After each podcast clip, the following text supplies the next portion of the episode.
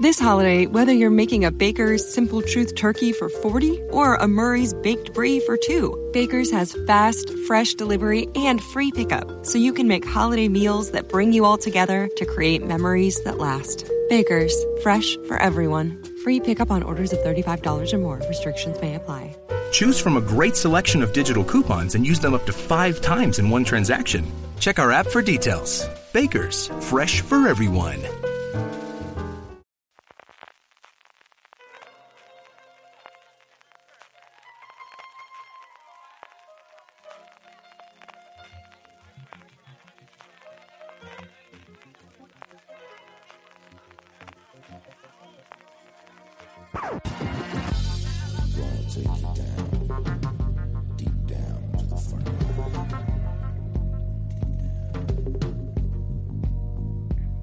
Odios ancestrales, vueltas a casa y ángeles que lo resuelven todo en un periquete, todo esto y mucho más nos trae el sonido del trueno, el sexto episodio de la segunda temporada de Star Trek Discovery, que una semana más nos disponemos a analizar entre este que os habla CJ Navas y don Daniel Simón. Dani, ¿cómo estamos? Hola CJ, Nukneg, larga y próspera vida, que el gran pájaro de la galaxia bendiga tu planeta. Dani, eh, tenemos un cierto retraso, es cierto, con los episodios por culpa mía, así que ahora nos disponemos a hacer el sexto, lo tenemos el séptimo también en la recámara para comentarlos y volver a coger el ritmo. Pero el sexto era un episodio en el que aquello que nos veíamos venir, que era este, bueno, movimiento de Saru a nivel de liberación, a nivel de, de, vamos a ver qué ocurre con ese eh, conocimiento nuevo que ha tenido de, de, que hay vida más allá de cuando bus, lo buscan o cuando, cuando la, raza que ahora hablaremos sobre ella, eh, salvan. Pensábamos que iba a volver a su planeta y bueno, mira que bajo es el ángel rojo que les hace volver directamente a él para, para, para conocer un poquito más cómo va a funcionar la vida de los Kelpians ahora que hay, que hay un redescubrimiento, que es otra de las cosas que conocemos en el episodio, de, de esa segunda parte de su evolución. Ajá. Pues sí, ya sabemos que, que, Discovery siembra para recoger muy rápido, ¿vale? Aquí van con transgénicos o lo que sea, pero en cuanto te siembra una historia para ver cuándo se desarrolla, para ver cuándo sale, eh, no tardas más de dos o tres episodios en recoger los frutos, ¿vale? Entonces hace dos episodios nos preguntábamos, ah, mira, hemos descubierto lo que es que, que los Kelpien, eh, pues si pasan el ritual este con el que les esclavizaban, pues pierden el miedo y se convierten en otra cosa, no sé cuántos. ¿Cuánto tardará Saru en ir a su planeta a decir la verdad, en ser el Che Guevara de los Kelpins que les libere de la tiranía de los Baúl? Pues mira, dos capítulos hemos tardado. Efectivamente empieza el capítulo, aunque una de las señales de estas que, manda el Ángel Rojo, o casualidad, está en el planeta Caminar, en el planeta de, Saru, eh, y tienen que ir para allá. Y a partir de aquí lo primero que tenemos es eh, muchos huecos o muchas eh, partes del episodio que se apoyan muchísimo en ese short trek, en ese episodio centrado en el tercero en concreto, centrado en Saru, incluido la presencia de la hermana, que era algo que nos veíamos venir que iba a ocurrir, eh, que ha tomado el papel que tiene su padre en ese short trek y como una de las, bueno, distintas comunidades de los Kelpian que existen dentro del planeta, hay una especie de líder que por un lado es, bueno, pues la persona que de alguna forma arregla todos los problemas y tiene esa parte de juez y luego esa parte religiosa y que sin el sorte que era su padre, aquí le ha retomado el papel su hermana. Es el líder religioso barra tío Tom, ¿no? Es el que mantiene a los, eh, el esclavo que mantiene a los esclavos esclavos. pero, pero sí, sí, el, papel lo ha tomado, lo ha tomado la hermana. Y aquí empieza la cosa con. Eh, creo que lo resuelven rápidamente en el episodio. O sea, yo, nos preguntábamos cómo van a hacer para que Saru vaya a su planeta a contar lo que ha descubierto cuando primero eso significa decirle a los Kelpiens que existe la flota estelar y los Kelpiens hasta donde era una raza primitiva, ¿eh? pescadores, tal, y no tenían motor de cobertura. Y eso de tener el motor de cobertura, solo de poder viajar más allá de la velocidad de la luz, es la frontera que en Star Trek se pone la flota estelar para hacer contacto con una raza alienígena, ¿no? O sea, es lo que se llama primera directriz y que aquí en Discovery están llamando, como era, orden general número uno. Eso es. Bueno, calla, eh, revisando algunos capítulos de la serie clásica, te diré, ahí hablaban de orden general número 7, orden general número cuánto, antes de hablar de primera directiva, ¿eh? o sea que puede tener hasta sentido. puede tener sentido. Esa referencia tengo totalmente perdida yo puede tener sentido una continuidad, puede tener sentido una continuidad, ya verás. Y bueno, hay muchas cosas que no te puedo contar de, capítulos que no has visto, pero, pero tranquilo que aquí estaremos en la review para contarlo, ¿vale? Pero claro, es que se lo sacan de la manga enseguida y dicen, bueno, los Kelpien no tienen mm, eh, curvatura, pero resulta que los Baul, la otra raza que les mantiene esclavos, pues la otra raza que habita el planeta sí que lo tiene. Entonces, como los Hellpins han estado expuestos a esa tecnología, ya no violamos la primera orden, la orden general número uno esta. Pues, que es una pues, eh, muy, muy de Capitán Kirk de decir, y al final encuentro la forma de salvaguardar y de tirar por la calle medio y, me libro después de la corte, de la corte marcial. ¿eh? ¿eh? si fueran abogados americanos lo llamarían un loophole, ¿no? O sea, un resquicio legal por el colarse y, y reinterpretar, retorcer y tal, como como dicen algunos economistas, tú puedes torturar los datos de una estadística hasta que digan lo que tú quieres que digan, ¿no? Pues con la primera hora de directriz pasa, pasa lo mismo. Y lo que tenemos aquí también es eh, toda la parte del. Vamos a contar primero toda la parte de Saru y luego la otra que hay, o el resto de lo que podemos encontrar dentro de Discovery, que es muy poquita cosa, fundamentalmente la, esa nueva relación que tenemos de Starnet y este resucitado Culver. Mm, lo primero es, ¿qué esperabas tú de los baúl? ¿Qué esperabas que te iba a dar los baúl? ¿Y qué te pareció al final cuando vimos salir a ese ser de, esa especie de cénaga? Y, bueno, pues eh, hablar y, contar cuál era la otra historia que había detrás de la relación entre los y los baúl. Pues esperaba esto, desde luego, ¿eh? O sea, empieza la cosa muy como pensábamos, raza que les esclaviza, que les mantiene ahí, que les interesa que sepan que no que no que, no sepan que pueden desarrollar su potencial. Eh, empieza todo normal, como lo esperábamos, con Saru haciendo de gran revelador, contando que existen razas más allá de la galaxia, que si pasa la ordalía esta, el chungo que te viene, que no me acuerdo el nombre de, que le viene a su raza, no te mueres como les hacían creer los baúl, sino que sino que pasas a un siguiente estado evolutivo, ¿no? Donde pierdes el miedo que caracterizaba a tu raza hasta entonces. Hasta ahí bien. Y luego viene el giro final. ¿Hablamos ya de él? Sí, yo creo que es el momento ya de hablar de él.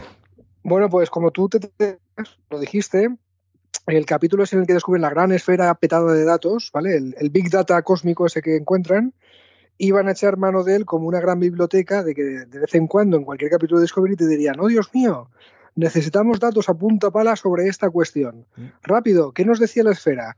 Entonces se van al Big Data de la esfera y sacan sacan los datos de cómo era la población del planeta a caminar, ¿vale? Y ven esas lucecitas de mira, mira, mira, mira. Y está a punto de irse la raza baúl a tomar viento porque los Kelpien la están extinguiendo, al revés de como creíamos. Y de repente pasa todo lo contrario, ¿vale? De repente los Kelpien son una minoría y los baúl tal. Y lo que descubren es eso, que, que los Kelpien evolucionados, como está ahora eh, Saru, pues estuvieron a punto de extinguir a la otra raza. Hasta el punto de que tuvieron que darle la vuelta y borrar de, la existencia del conocimiento de su raza lo de si evolucionáis os convertís en una raza muy poderosa. Porque todavía tienen el, la, autodefensa esta, ¿no? La historia de. Y, y, nos matan además, ¿no? O sea que bueno, es un, es un, dilema Trek de, primer orden. O sea, es muy, es muy Star Trek esto, y perdona que lo diga así, ¿no? A mí hay dos eh, cosas ahí que me interesaron. Una es eh, el utilizar uno de estos personajes secundarios que estábamos clavando, ¿no? Que lo utilizasen del puente, y aquí es Airam, que es, está, eh, parece femenina entre robot y, persona, que la habíamos visto varias veces en el puente y siempre tenía, bueno, pues esa forma, cuando la veías evidentemente vistosa y muy, muy en el sentido clásico de estar de tener a alguien que parece ser humanoide, pero no exactamente, no sabemos qué es, que aquí es que está ayudando a Michael a, sacar esos datos, y yo creo que es la primera vez en la que le hemos encontrado, primero con el nombre, que yo lo recuerde, y segundo con un papel tan, tan, tan importante dentro de uno de los episodios. Hasta ahora habíamos tenido otras personas del puente, fundamentalmente las, la gente de navegación, las dos personas, las dos mujeres que están delante, pero ella siempre estaba en la parte de atrás y no había salido hasta ahora eh, fuera. Y luego uno de los mejores momentos para mí en el, en el episodio, en la línea de lo que comentabas tú, que es el momento en el que los tienen apresados a, a Saro y a su hermana y le fuerzan a, de algún alguna forma a que salga esa autodefensa o esa forma de ataque en forma de pinchos que le salen que él desconoce por completo y esa reacción del baúl de seguir siendo igual, no habéis cambiado la evolución, mira que han pasado millones de años y seguís siendo los mismos asesinos. Sí, sí, llega a decir la federación no tiene ni idea de lo que ha, a lo que ha dado la bienvenida a sus rangos, ¿no? O sea, así como diciendo, sois unos depredadores, unos brutos mecánicos de, mucho cuidado, ¿no? El, creo que en un capítulo anterior, cuando pierde los ganglios eh, eh, Saru, en la, en la enfermería le dicen, oye, y por cierto, te está saliendo unos pinchos ahí en donde antes tenías los ganglios, ¿eso es normal? Y el tío dice, pues no lo sé, porque, porque esto hace, hace milenios que no le pasa a nadie de, mi raza, pues mira, sí, tira, tira pinchitos como los porcospinas, pues... Pero a mí lo que más me ha, me ha petado por muchas cosas es cuando aparece el baúl, cuando vemos cómo es un baúl, ¿vale? Sí, porque yo la teoría que tenía ahí es que los Baúl era eh, un Kelpian eh, evolucionado, que al final lo que se iba a encontrar era un reflejo de alguien exactamente igual que él y lo que vemos es que no, que realmente es una raza totalmente diferente, totalmente distinta, que ha tenido que sobrevivir a esa caza y esa masacre que comentabas tú previamente y que, que ellos han podido conocer o la Federación ha podido conocer gracias a lo que conocía la esfera, de la información que tenía la esfera y luego, eh, es cierto que había una parte totalmente de los Kelpian que se nos olvidaba, pero acuérdate en el penúltimo y antepenúltimo episodio, lo que se nos muestra es que por muy, eh, bueno, parecen que eh, esto de ser tan alto y que ser tan desgarbado, y sobre todo cuando corren, son personas en las que no van a tener fuerza y no van a tener, y no, no, recuerda que en el último y el penúltimo episodio, en esa escena extrañísima, se nos mostraron unos Kelpian que eran velocísimos, que de hecho eh, hacía aquellos efectos especiales que decíamos, uy, aquí se le dio un poquito la mano cuando lo comentábamos en la primera temporada en el que hacían que, corriese muy rápido y aquí lo que vemos es la fuerza que tienen también que al final es una raza que en el momento que se liberan realmente son total y absolutamente depredadores. Sí, sí, sí, son especímenes físicos brutales. Hombre, con esas patas tan largas, mmm, zancadas grandes tienen que dar, ¿no? Y capacidad de salto tienen que tener. Y encima, cuando pierden el miedo, pues tienen fuerza física, pues vale, pues nos hace muy interesantes. Yo ya, ya te comentaba que el personaje de Saru me importaba bastante poco hasta que, hasta que le quitan el miedo de encima. A mí una raza que se caracteriza por ser médica, pues ya puede saltar muy alto, que no me va a interesar. Pero los Kelpians eh, evolucionados sí, sí me interesa. Y ese, ese enfrentarse, porque bueno, está lo que hicieron los Kelpians antiguos, que eran unos depredadores y unos asesinos de, de baúles. Eh, lo que es el Saru ahora, eso no es lo que quiere ser su raza, quieren haber aprendido de la historia y quieren demostrar que, que, que pueden evolucionar también en ese sentido, ¿no? Lo cual también es muy Star Trek, o sea, es, es, muy futuro utópico Kumbaya de Star Trek, pero es, sí, sí. eso es lo que le pedimos a esta serie. O sea, yo quería volver al tema de la pinta que tiene el baúl, que no es ni una raza humanoide. ¿eh? Mm. Normalmente cuando, cuando tienes un presupuesto normal en Star Trek, ¿eh? un presupuesto normal de capítulo, y sacas una nueva raza, pues es un señor y una señora con chichones varios en la cabeza que les ponen el maquillaje o con una piel de color raro y ya tienes una raza nueva, ¿no? Pero básicamente tienen cabeza, dos piernas, tronco y dos, ¿no? El, de hecho, en, la nueva generación llegaron a hacer un capítulo en el que explicaban eso. Había una raza humanoide primigenia de la que salían los demás y toda la historia, ¿no? Que en realidad es otra vez eh, explicar por, por qué darle sentido en el trasfondo de la historia a lo que es una dificultad presupuestaria, ¿no? Igual que no tengo dinero para hacer aterrizar la nave en cada capítulo, pues me invento el transportador, ¿no? Uh -huh. eh, no tengo dinero para maquillaje de Klingons, pues ahora tiene una pinta, y cuando tengo dinero, pues tiene otra pinta, ¿no? Pero, pero bueno, bien. Pero aquí sí que tenemos una raza que no es humanoide, que es un charco de un charco de petróleo, una especie de, así muy brillante, negro, que sale y toma forma como de montaña que habla, ¿vale? Varias, bueno, varias cosas aquí. Primero, ¿a ti no te la pinta de los baúl? A mí me ha gustado mucho, ¿eh? A, mí me ¿Pero a ti no te recuerda algo?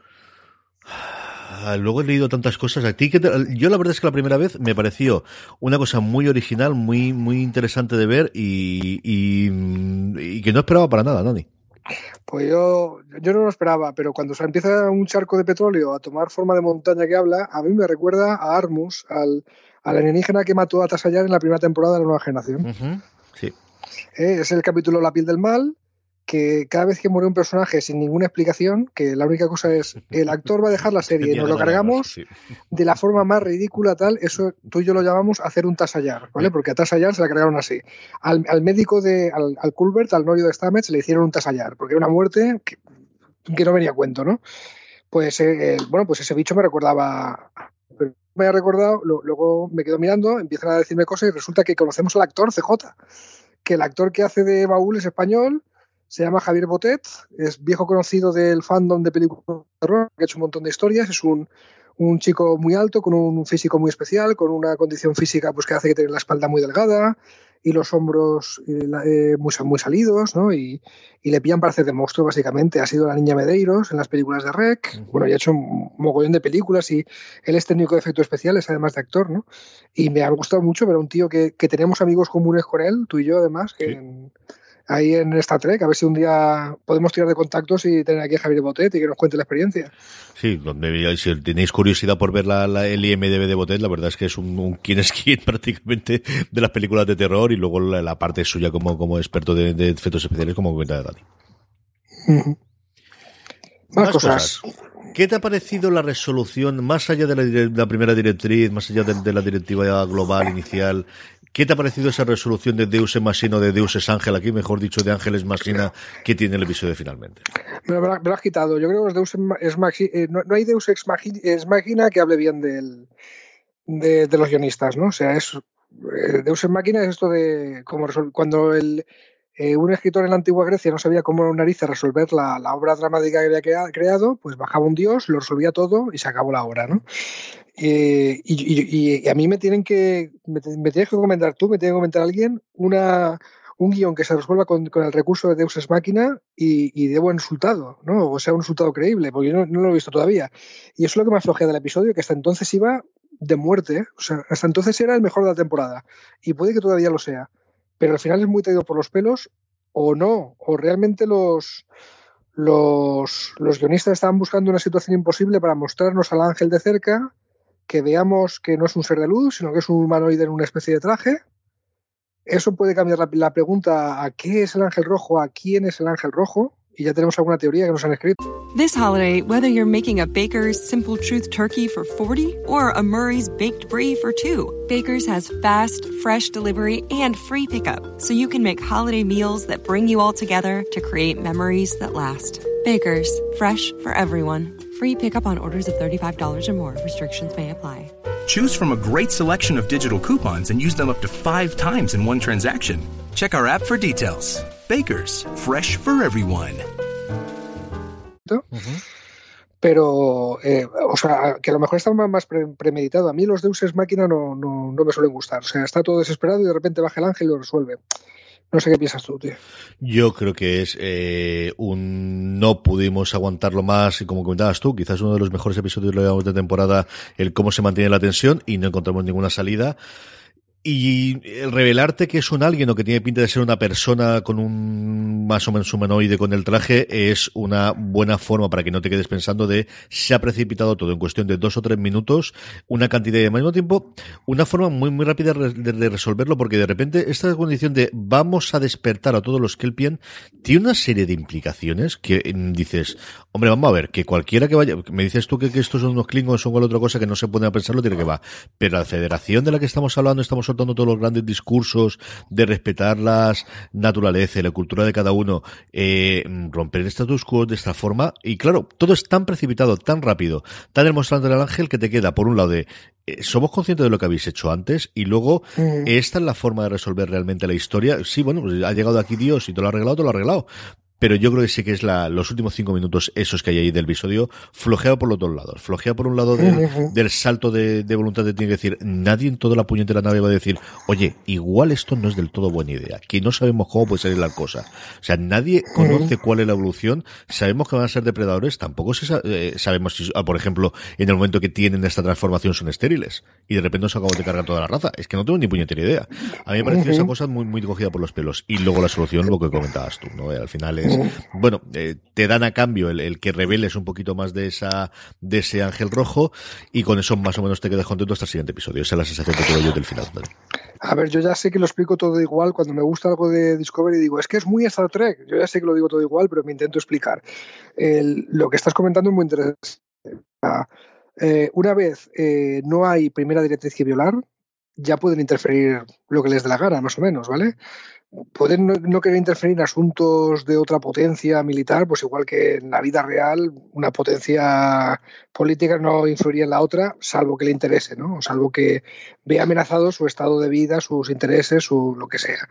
Y la flota estelar no es tan ajena a esto, ¿eh? La flota estelar se ha metido en guerras civiles Klingon a intervenir a su favor y en Discovery también se ha visto, ¿no? O sea, que, no, es tan, no, es tan, no es tan nuevo.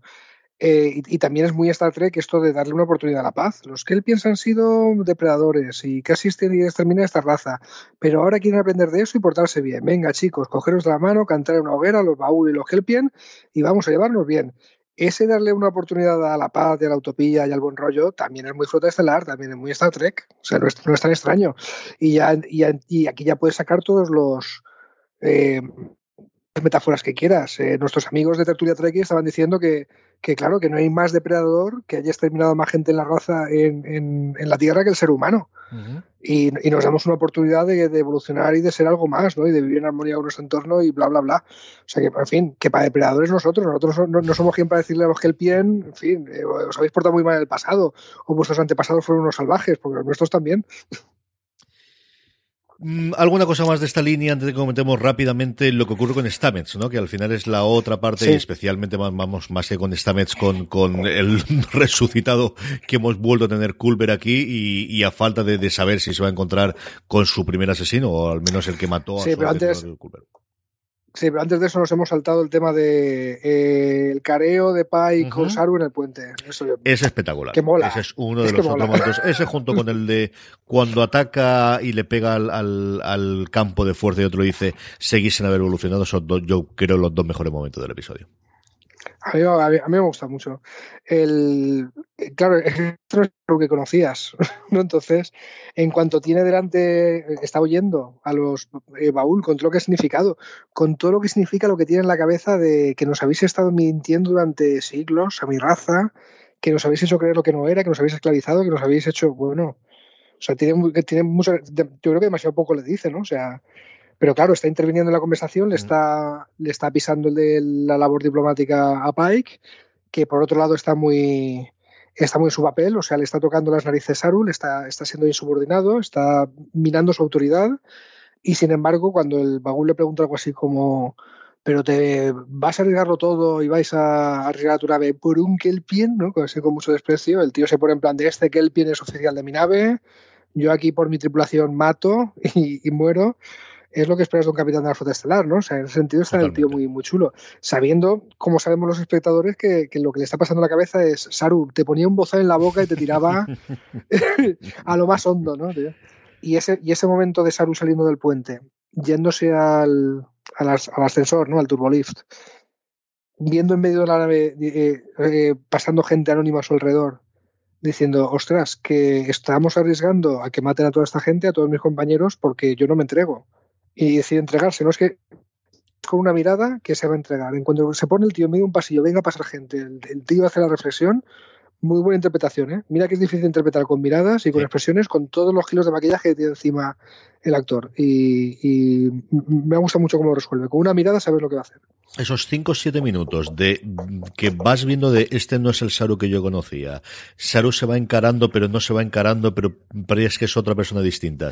La escena del, del, del, ascensor que comentas tú a mí me encantó. Eh, mira que es una cosa tan simple como la entrada de un sitio y la salida del otro, pero ese plano secuencia que de alguna forma hacen que sigue toda la salida de él desde el ascensor mientras tiene esa ira contenida. Eh, esos 5 minutos del principio de la discusión, además está yo creo muy bien logrado.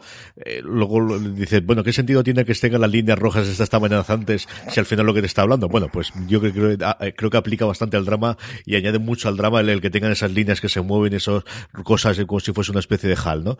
Me gustó mucho. Yo creo que son los 7-8 minutos mejores del episodio y, posiblemente de lo mejorcito que llevamos de tu luego de la temporada. Y bueno, si pasamos ya a lo de, a lo de Culver. Cuéntame lo Culver, ¿cómo lo has visto? Ah, bueno, bien, pero no sé muy bien qué esperar. A ver, yo ya, ya sabes que es mi teoría de, es el Tyler de, esta, de esta temporada. Es el, el agente durmiente, el, algo va a estallar, pero, pero no es. ojalá esta vez hubiera recuperado su novio y ya está. Pero este, esta persona es algo más. Es algo más. De momento no te dejan claro si es un clon, si es un qué, porque han dicho han reconstruido a Culver con su ADN y de hecho le han dado un cuerpecito limpio, inmaculado, que no tiene ni las cicatrices que tenía, ¿no? Eh, eh, esto a mí me genera un dilema, ¿no? O sea, si dijimos que la reconstrucción que hacen es parecida a lo que te hace el transportador, que te destruye y vuelve a construir, eh, ¿por qué no aprovechan cada vez que se te transporta y hacen lo mismo? Pues te hago un cuerpo nuevo ya, que tenías una piedra en el riñón, espera que el transportador te la quito cuando te vuelva a reconstruir, o, algo así, ¿no? O sea, pero no sé si estoy divagando, pero, pero me, lo he hecho, plantear esto. El, bien, pues ya sabemos que no es el Culbert que conocíamos, eh, de cuerpo. De mente nos quieren hacer creer que sí a ver a dónde coño nos lleva esto, pero yo pienso que es una bomba de relojería que estallará cuando los guionistas digan.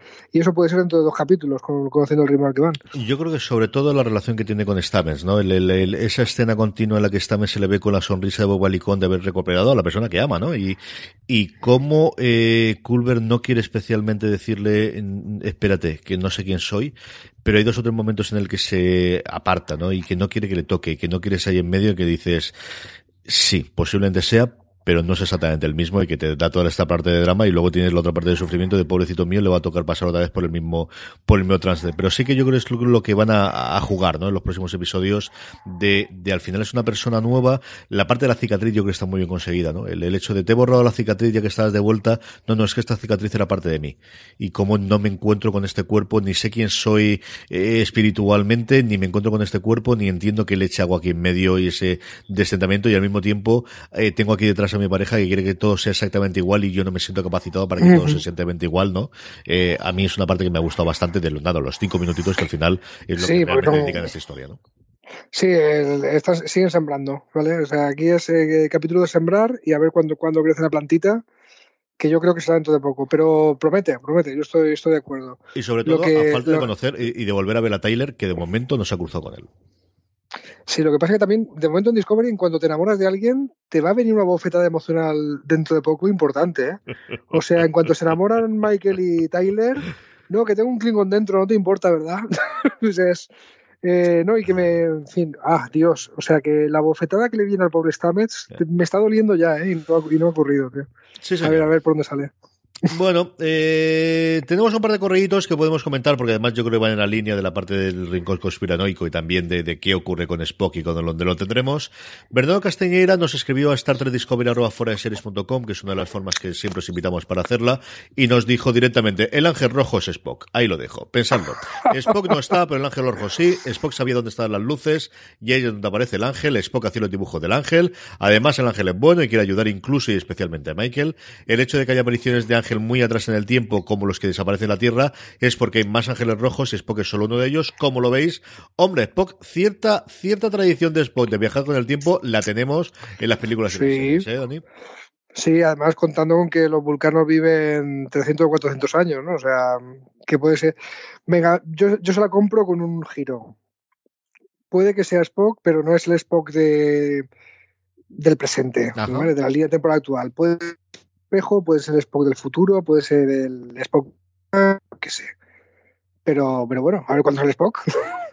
Yo creo que están muchas de la Eh, historia. Lo poquito que he leído, que es cierto que he intentado totalmente mantenerme a- en la medida de lo posible al margen de foros y de comentarios, pero al final alguna cosa lees, alguna cosa te comes, juegan mucho con eso.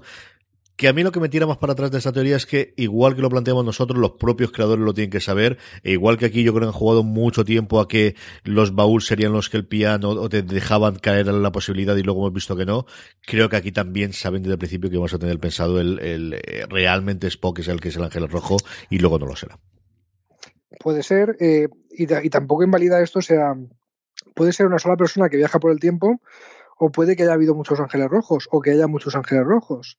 Cuando no, sabíamos que tenía que era un humanoide con un traje, más bien, cuando creíamos que era un ser de luz, pues yo me tiraba la teoría de Babylon 5, ya sabes, de estos son seres antiguos que, que se hacían ver como lo que entendemos como ángeles a, los seres humanos antiguos y han ido por ahí un montón de razas. Todavía no está descartado que, que haya muchos ángeles rojos y no solo uno. Pero, pero, pero vale. Claro, al ponerle forma, pues invitan a pensar esto, ¿no? O sea, que es más, que puede ser más una persona que viaja por el tiempo que no, que no una raza. Carlos Vicente González nos escribía en iVox, que es otro de los lugares donde sabéis que nos podéis dejar los comentarios, y nos decía, grandes como siempre, que está Gracias. que llegando el recap, porque hubo una cosa del capítulo que me dejó un poco en shock. Cuando Giorgio llega a la Discovery y camina con Pike camino del puente, el capitán, pobrecito mío, que se va enterando de cosas de la temporada anterior a base de bofetones, tiene toda la razón del mundo, dice que se acuerda de ella de la academia, pero que parece que hice un montón de light years de eso, de años luz de eso. Dice, No sé si los subtítulos estaban mal y me confundieron con lo que hablaban, o no entendí el significado de la frase o qué, pero en el año que estamos en una serie como Star Trek no creo que se deba permitir el confundir light year, que al final es una unidad de medida de distancia con eh, años, ¿no? Que es lo que teníamos aquí en medio. Y luego se quita el traje de hater para decir que no obstante la vuelta de Culver con Ash en la nave promete conflicto emocional del bueno. Yo es cierto que lo vi y lo oí y me chocó igual que le ocurrió a él, porque es una cosa de las de las que yo he detectado varias veces, he visto varias veces en otras series nuevamente, ¿no? El, el confundir, porque como tienes la palabra años, pensar que los años Mm. sea una unidad de tiempo y una unidad de distancia. Y luego, no recuerdo si lo volví a ver en el episodio o razonado, y digo, pero yo creo que era un chiste privado de que los dos saben que no pueden medirlo en, en años luz el tiempo y aún así lo está haciendo de una forma de chiste privado.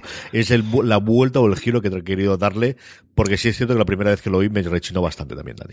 Yo te, compro tu teoría porque esto se me había pasado por alto. Eh, en varias series americanas, lo de hace años luz no te veo, no te veo desde hace un año de perro, eh, es algo que lo había visto, pero tenías razón, la, el año luz es una unidad de distancia, está mal expresado, pero, pero voy a comprar tu teoría de que es una broma interna de, de los de los guionistas. De todas formas, muy interesante el comentario de Carlos. Los dos comentarios son súper interesantes. ¿eh?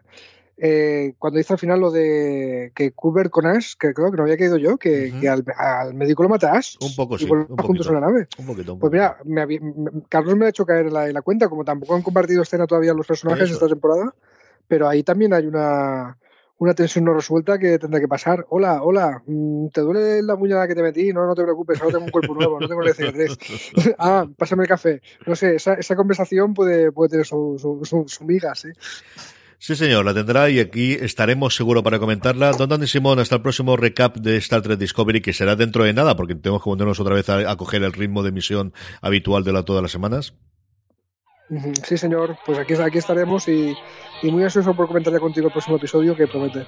Y a todos vosotros, querida audiencia, gracias por estar ahí. Como siempre os decimos, hasta la semana que viene. Recordad, tener muchísimo cuidado y fuera.